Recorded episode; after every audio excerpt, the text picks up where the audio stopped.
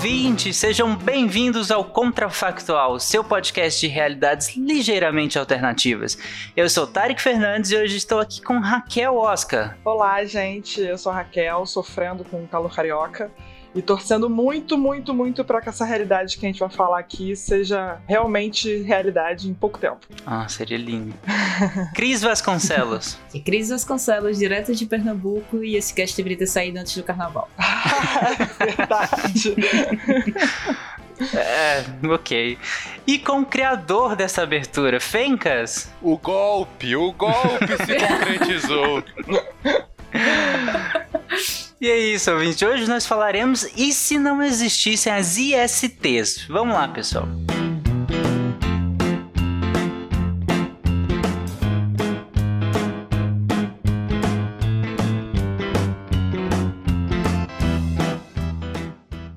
I have a dream that one day every valley shall be exalted. Then they will have my dead body, not my obedience. It's one small step for man, a problem. A nação quer mudar. A nação deve mudar. A nação vai mudar. A maior potência do planeta é alvejada pelo terror.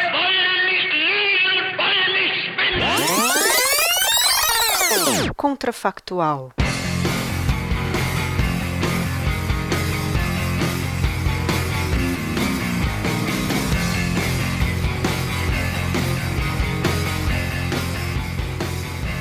Para começar, a Raquel explica o que são primeiro ISTs. Afinal, elas não existem, mas a gente precisa conceituá-las.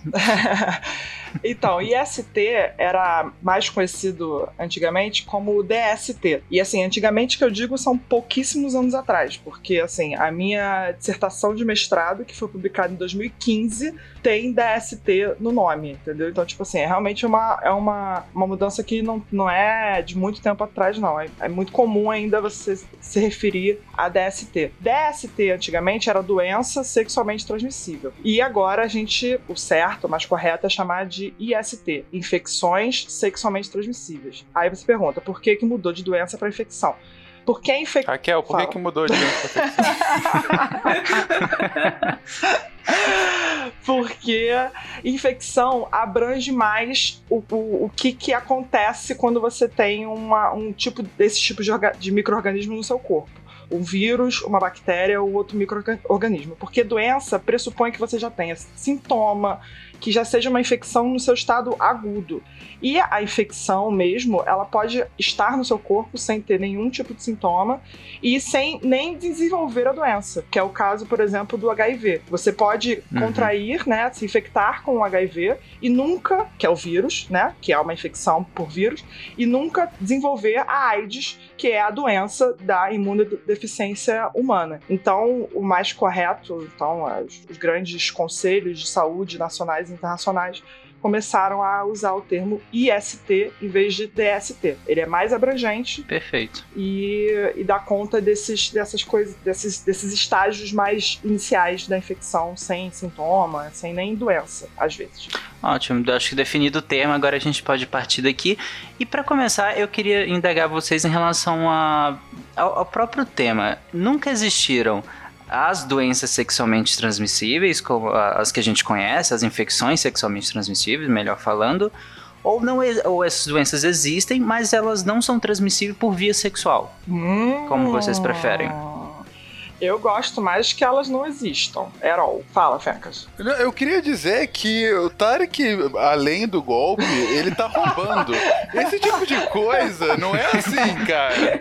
É a gente que te pergunta isso e você dá o um cenário. Eu mal saio, ele já muda as regras disso aqui. Olha, eu só sou o host, vocês que conduzem. Aceita, cara!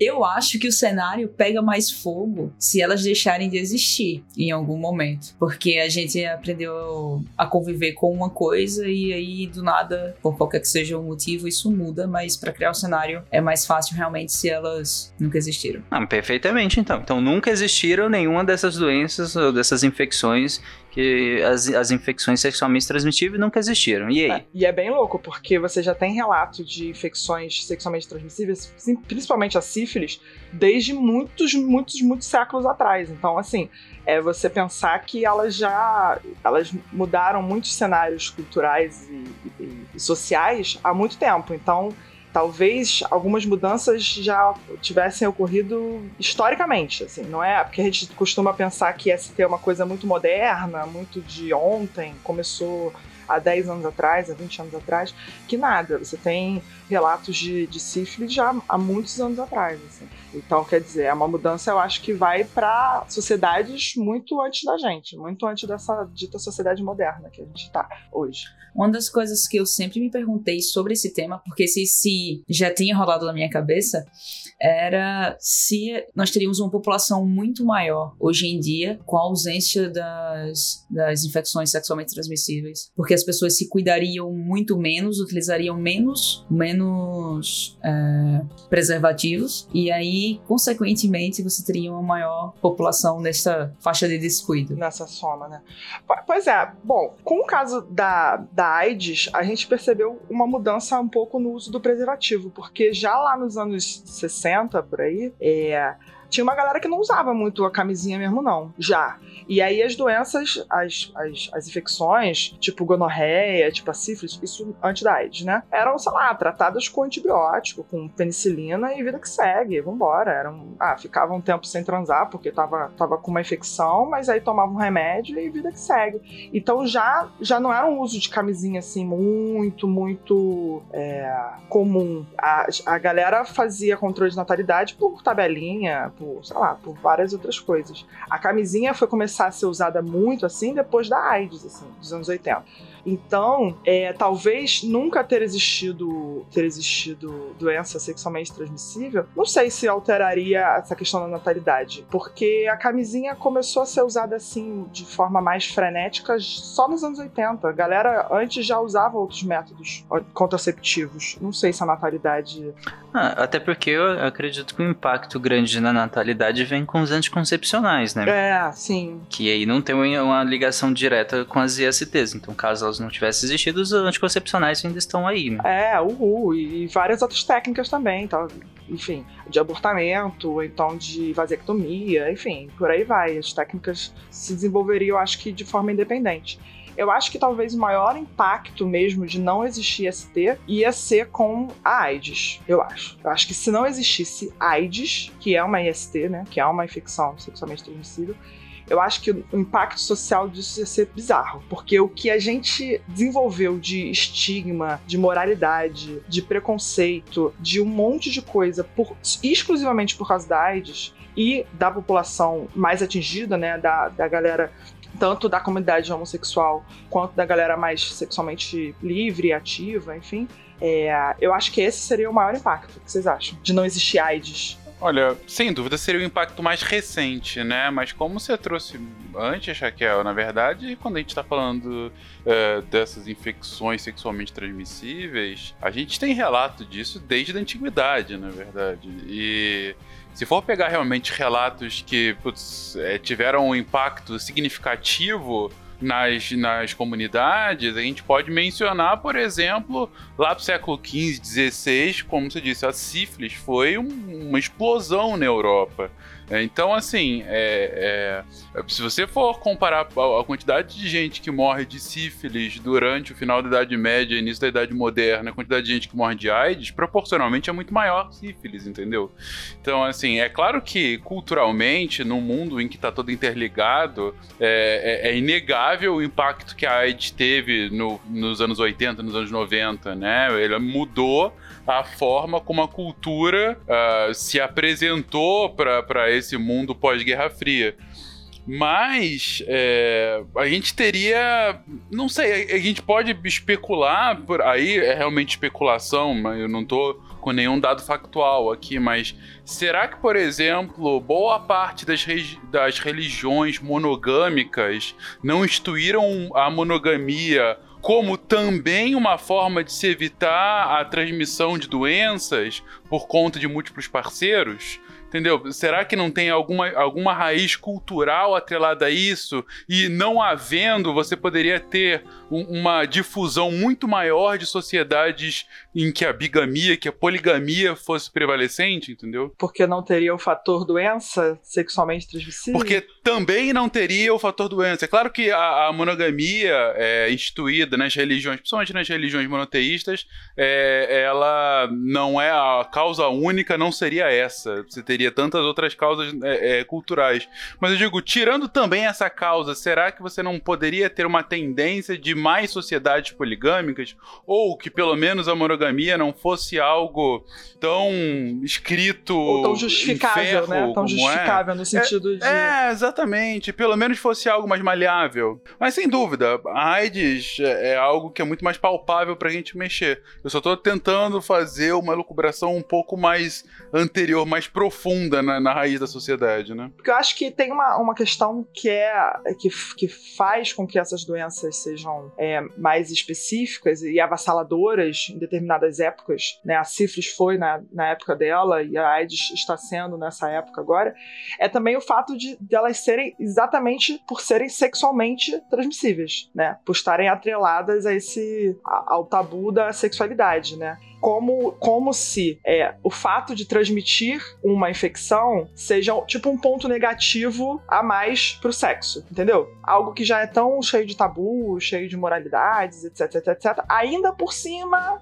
esta coisa ainda transmite doenças para as pessoas, etc, etc, etc. Então, talvez não existir a possibilidade de se de adoecer, né? A possibilidade de, de fazer mal para a sua saúde transando com outras pessoas de forma livre, né, sem métodos de barreira e etc, é, pudesse talvez também mudar um pouco a nossa concepção sobre sexualidade como um todo, assim. Não é de novo, mesmo argumento do Fencas. Tudo tá interligado num, num grande complexo de normas e, e valores e cultura. Mas talvez, tirando esse fator do adoecimento pela, pelo sexo, talvez isso seja contasse como um ponto positivo, quem sabe, para a sexualidade.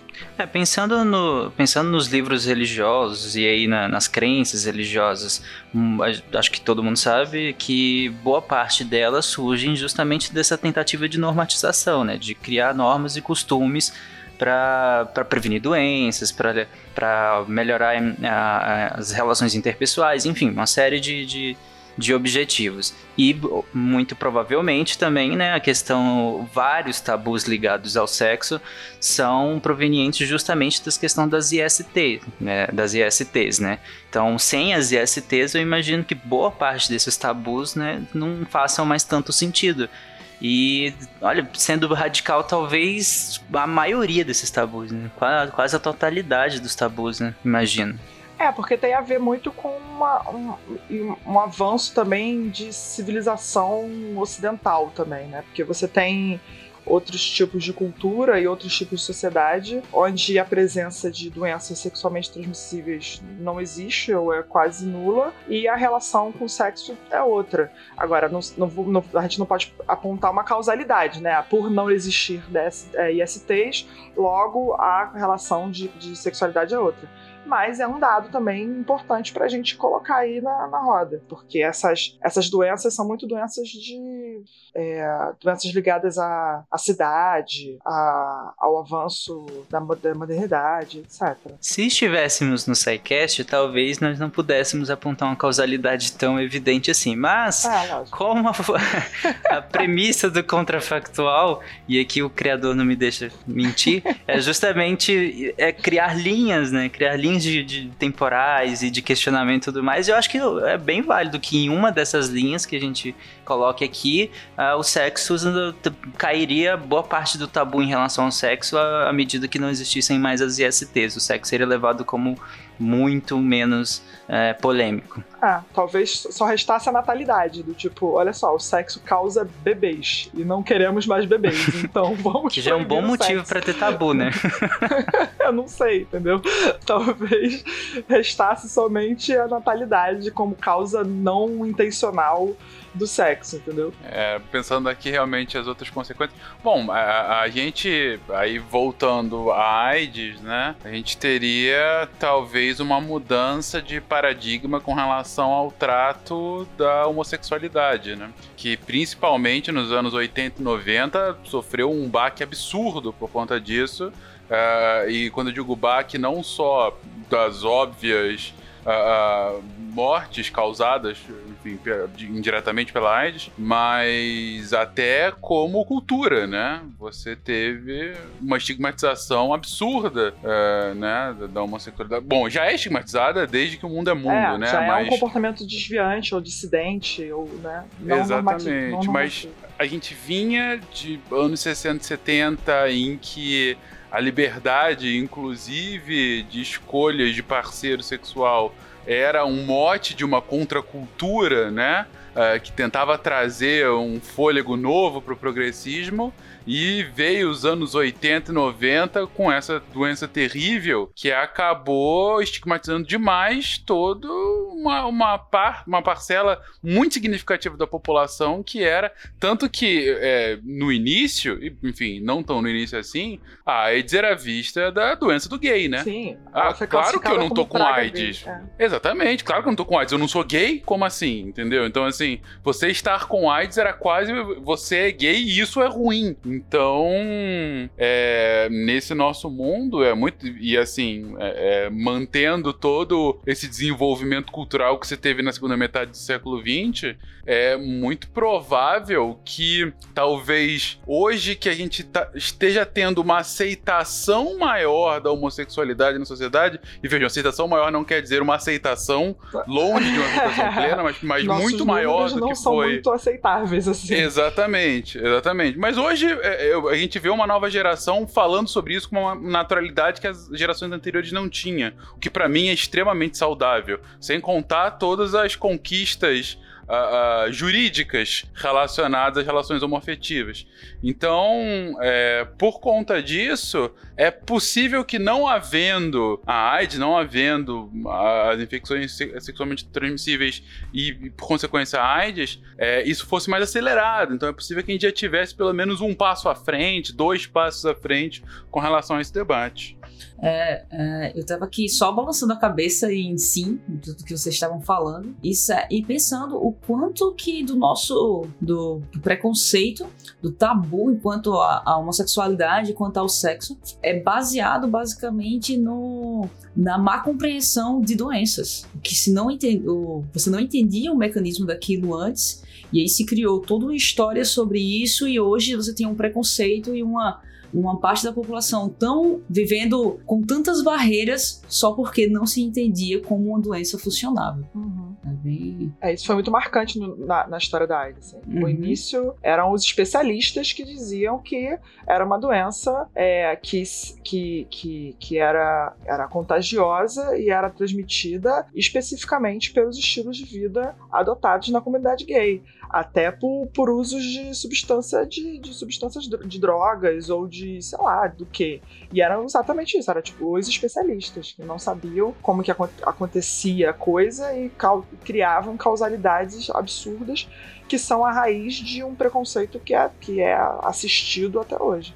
E ia, ia ser muito louco que o Fencas estava falando, porque a AIDS ele, ela vem justamente numa barreira da ascensão da revolução sexual dos anos 60, né? Então você tem uma, uma bandeira da comunidade é, LGBT, que hoje a gente chama de LGBT, né? Na época era, não tinha essa denominação, mas que hoje abrange todo mundo. Mas enfim, você tinha essa ascensão e essa bandeira LGBT que era pautada na liberdade sexual, na ideia de que eu existo, sim, e que os meus desejos são válidos sim, e que não, não, é, não é você que vai dizer quem que eu posso gostar, quem que eu não posso gostar, como que eu posso me comportar, como que eu não posso me comportar. Então tem esse, esse frisson, esse fervor que pauta na sexualidade uma bandeira cidadã de existência no mundo dessas pessoas. E aí a AIDS vem com um corte, uma navalha absurda nesse movimento. Se, se você parar, se a gente parar para pensar no, no, dano geracional que a AIDS causou, a grandíssima parcela de, das pessoas que não só morreram, mas que sofrem até hoje com esse estigma, Se não existisse, não existisse AIDS, cara, a nossa realidade ia ser completamente diferente. Imagina aquela, todo aquele frisson dos anos 60, 70, continuando a todo vapor para cima, para frente. No, no, sentido de que a sexualidade não, não teria essa, essa faca sendo cravada no peito da, da bandeira da liberdade sexual, que foi a AIDS nos anos 80. Eu imagino, eu concordo com o Fencas, assim, acho que a gente teria um outro, teria outras barreiras de preconceito, talvez, outras moralidades, outros conservadorismos para lutar, com certeza. Mas que a, não tendo a figura AIDS, as coisas iam ser diferentes, com certeza. Com certeza. Inclusive absoluta. teria um impacto direto no que hoje é uma preocupação, de certo modo, que é em relação ao sexo na terceira idade, né? É, que hoje nós temos algumas taxas de, de infecção é, por essas ISTs na terceira idade que são consideráveis, né? E, e não existindo nenhum IST, não, eu, eu não vejo outras barreiras para um sexo saudável e diverso e aí, do jeito que fosse é, na terceira idade ou nem tanto na, só na terceira idade mas após a menopausa que aí você tem um, um a questão da, da da, do fi, dos filhos, né, de engravidar já colocada de lado. E mesmo colocada de lado, com a existência das IST, você tem uma grande preocupação, que hoje, inclusive, essas taxas têm aumentado. Mas sem as ISTs, você não tem essa barreira. Então, acredito que lidar com o sexo depois da, da, menopausa, né, depois da andropausa e na terceira idade seria uma lida completamente diferente. Juntando com o que vocês falaram, que a gente só teria uma evolução da, do tabu sexual dos anos 60 para cá e não teria esse corte, né? Essa ruptura tão grande. E é, além disso, você não tendo outras complicações, imagino que uh, as pessoas né, da terceira idade teriam uma liberdade sexual muito maior do que hoje. Né? Menino, você me fez pensar uma coisa. Profissionais do sexo e indústria pornográfica também ia ser outra coisa, gente. Nossa. Né, não? Sim. Sempre. Sim. Todo contrafactual que eu participo, a gente sempre roda, roda, roda e acaba na indústria do sexo. Esse é o mundo específico é um pouco mais óbvio, né? tá, me chama mais pra esses contrafactuais aí que tu participa, então. Ah, mas já que você levantou o tema, qual, qual o impacto você vê diretamente na indústria do sexo? Seja na, na, na indústria da... morrendo? Pô, da, da, no, dos profissionais do sexo, das pessoas que, que, que usam do sexo de forma, de forma para ganhar vida, seja é, como acompanhante, como prostituta, como qualquer coisa, como gigolô, pô, que é isso, cara? É uma qualidade de vida, como, sei lá, um, um minerador que deixa de ter problemas pulmonares por causa da, da fuligem do carvão. Porra, imagina, você consegue trabalhar Aumenta de uma forma Aumenta sobremaneira a expectativa de vida da galera, né? Sim, claro. É uma qualidade de vida, quase como se um, tipo um item de segurança do trabalho tivesse permanentemente garantido, entendeu? É verdade. É, inclusive a estigmatização, imagino que diminuiria com esses profissionais, né? Porque nós vimos de uma estigmatização enorme da, das profissionais do sexo, né, das prostitutas e tudo mais, desde muito tempo e uma imagem associada muitas vezes à sujeira, a doenças, Como né? vetor de infecção. É, principalmente, em, exatamente, em, principalmente em relação à sífilis e depois, posteriormente, com relação à AIDS, né? Uhum. Então, sem essas, tira uma grande parte da estigmatização dessas pessoas. Né? Nossa, que qualidade de vida, meu Deus do céu. Gente, tô falando que essa realidade tem que ser realidade, gente, pelo amor de Deus. Quer ver uma discussão extremamente complexa hoje em dia, que seria bem diferente sem é, do, é, sem infecções sexualmente transmissíveis, a discussão sobre quebra de patente de, de remédio pelo, pelo seguinte, vamos, vamos ah, pela lógica. Sim, Tava verdade. pensando aqui. coquetel, né? É, é. Hoje, a vamos lá.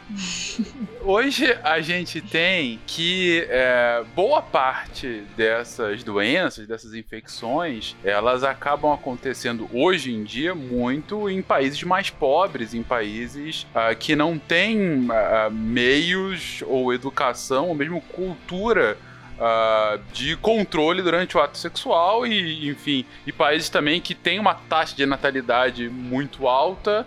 Uh, então você tem uma, uma, uma, um contágio muito fácil né, para gerações futuras. Uh, então são países que têm menos dinheiro para métodos uh, de controle e também não têm dinheiro para remédios que possam controlar a, uma possível doença já manifestada. É, desde bom, a questão de quebra de patente existe desde que a patente existe. né? aí, enfim, não, não precisa. E não é só para remédio, claro, é uma discussão muito mais ampla. Porém, para remédio, é, ela ganhou uma força muito grande, principalmente nos anos 80 e 90, por conta de casos de países africanos, do Sudeste Asiático, ah, em que doenças, ah, que não só doenças sexualmente transmissíveis, mas doenças em geral, ah, com capacidade de tratamento por remédio, eh, elas não estavam sendo tratadas por falta de dinheiro, porque eram doenças cujo remédio era muito caro. Mas se você tira da equação essas doenças é, transmitidas via sexual, Uh, você acaba perdendo parte do argumento. A discussão continuaria, mas você não teria a mesma força. Essa urgência, esses países- né? Essa urgência pública. Exatamente. Os países sofreriam de outras tantas doenças que poderiam ser evitáveis com remédios que- que teriam a patente quebrada.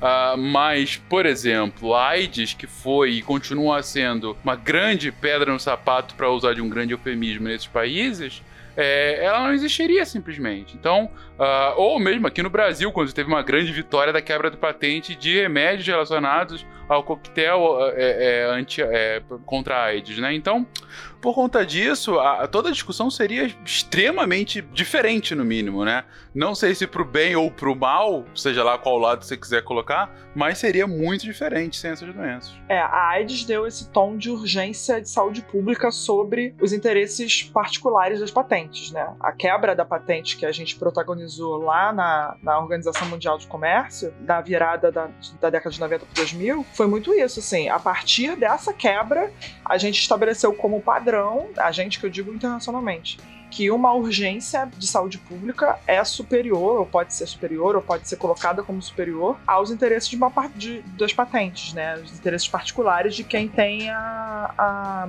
a patente. Então, realmente, não existir ISTs com esse impacto diminuiria bastante o apelo, né? O apelo da urgência de saúde, por exemplo, para quebrar outros tipos de patentes de outros remédios. Não Seria só bem isso, ruim. como o próprio, a própria, forma, a própria forma de estudo de outras doenças. Porque hoje em dia você tem muito estudo sobre uma doença e ela associada ao HIV. Inúmeras, inúmeras coisas que a gente estuda, a gente tem o estudo daquela doença e o estudo dela associado ao HIV. Por exemplo, eu trabalho com leishmaniose, a gente trabalha leishmaniose associada ao HIV. Então, você, tudo isso aí não existiria, porque é um impacto muito grande. Nem, nem sempre o mesmo tratamento pode ser aplicado, ou o mesmo tratamento tem efeito em pessoas que, que são contaminadas com. são infectadas também com HIV. É, inclusive, vocês, vocês acabaram chegando no tema que eu ia puxar, que é o impacto com- na saúde pública. O Fencas trouxe bem essa questão das patentes e, e- e tudo mais, que te- tem a ver também com a questão da saúde pública, mas, por exemplo, os bancos de sangue, eles, a- pré-1993, eles não tinham a regulamentação que tem hoje, por exemplo. E isso também é forçado muito pela questão das ISTs, né? Pela emergência da- das ISTs, você força uma regulamentação para que não haja contaminação de quem precisa, de quem precisasse de uma transfusão sanguínea. Então, após 1993, você tem essa regulamentação grande, e entre tantos outros impactos na saúde pública, né? Hum, com certeza. Não só de impactos de, de números de adoecimento, mas de orçamento com prevenção, de tecnologias de prevenção e de, enfim, de, de tratamentos a longo prazo, porque a gente está pensando muito em AIDS, mas a gente tem que pensar também nas hepatites virais também, que o tratamento é bastante longo. É, tem as, as, a sífilis, a gonorreia, ela, a clamídia, elas são O próprio HPV, que é associado com tumores. Sim, sim, é. E você tem não só a, a, a prevenção, mas o tratamento. Elas, elas são curáveis, mas elas custam dinheiro para, para serem curadas.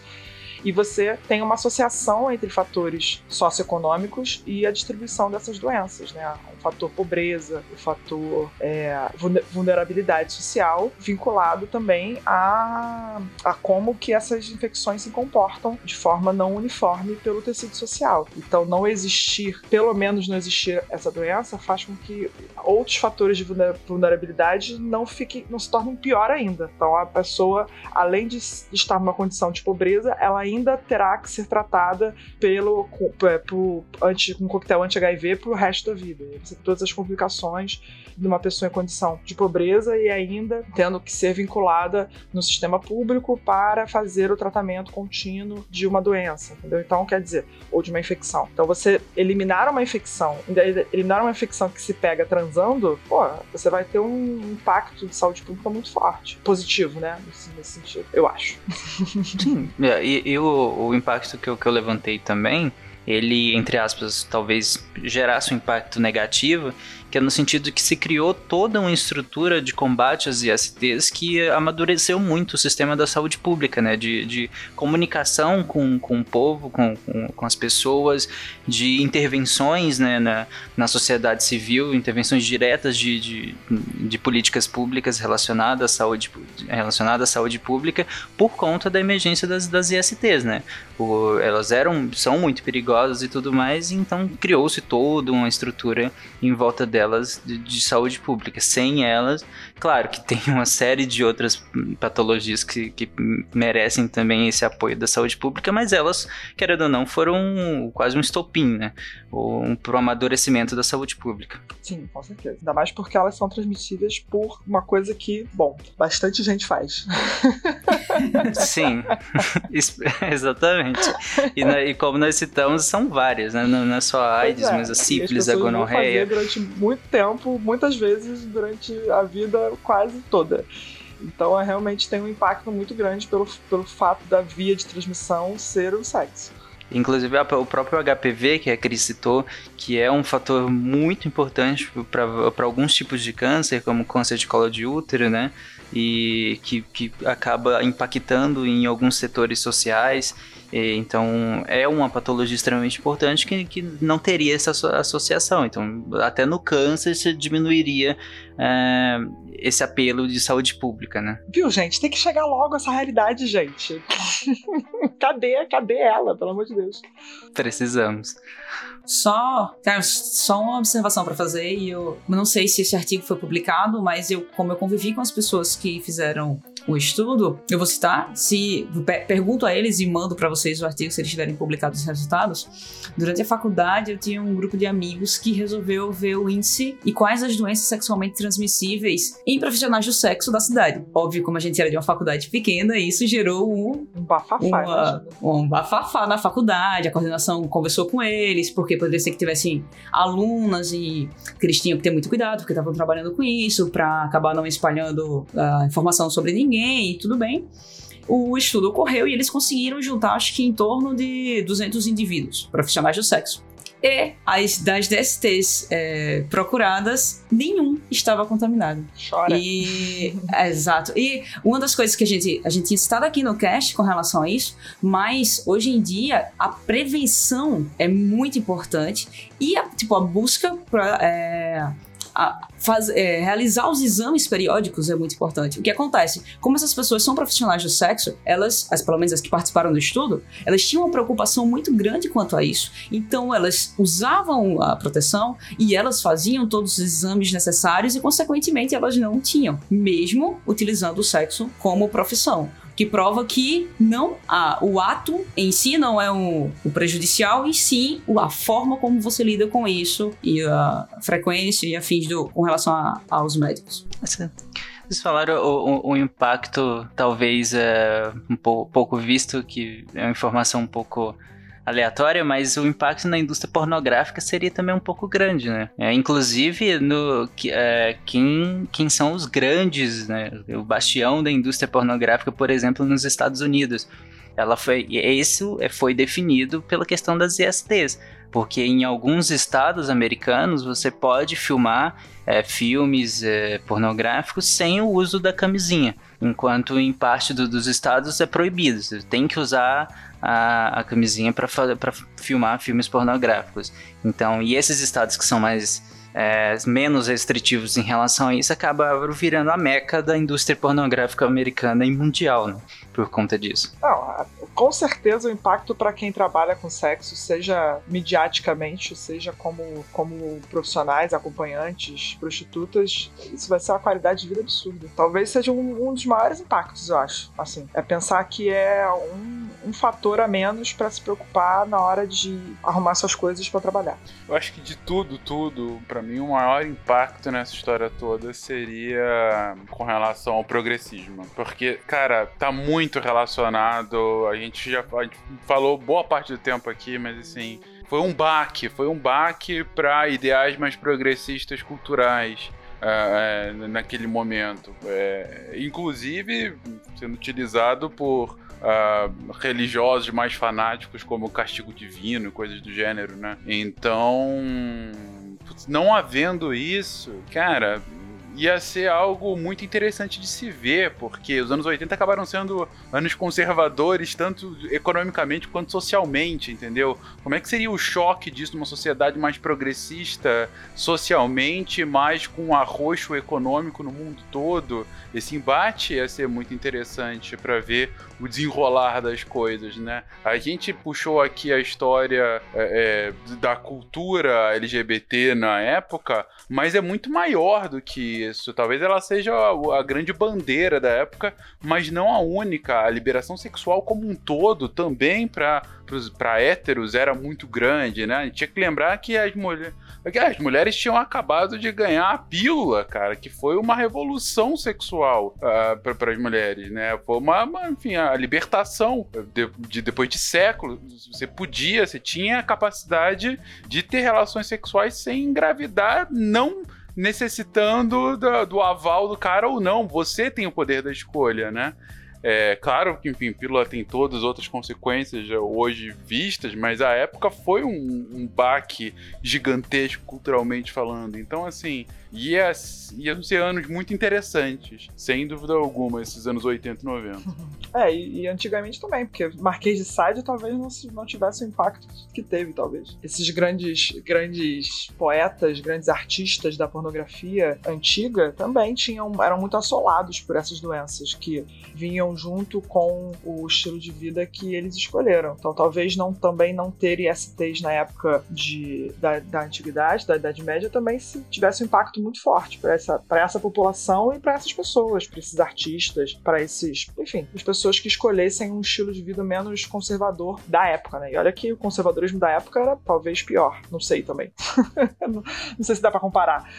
Mas, enfim, também teria um impacto cultural ali. Para quem pediu um contrafactual positivo, finalmente tivemos um contrafactual em que esse mundo que nós criamos seria melhor do que o mundo real finalmente, acho que na história recente do Contrafactual, finalmente nós conseguimos esse marco. E se você gostou desse episódio, comenta lá no post do no deviante.com.br, no post deste Contrafactual. E é isso, gente. Abraços e até semana que vem. Tchau!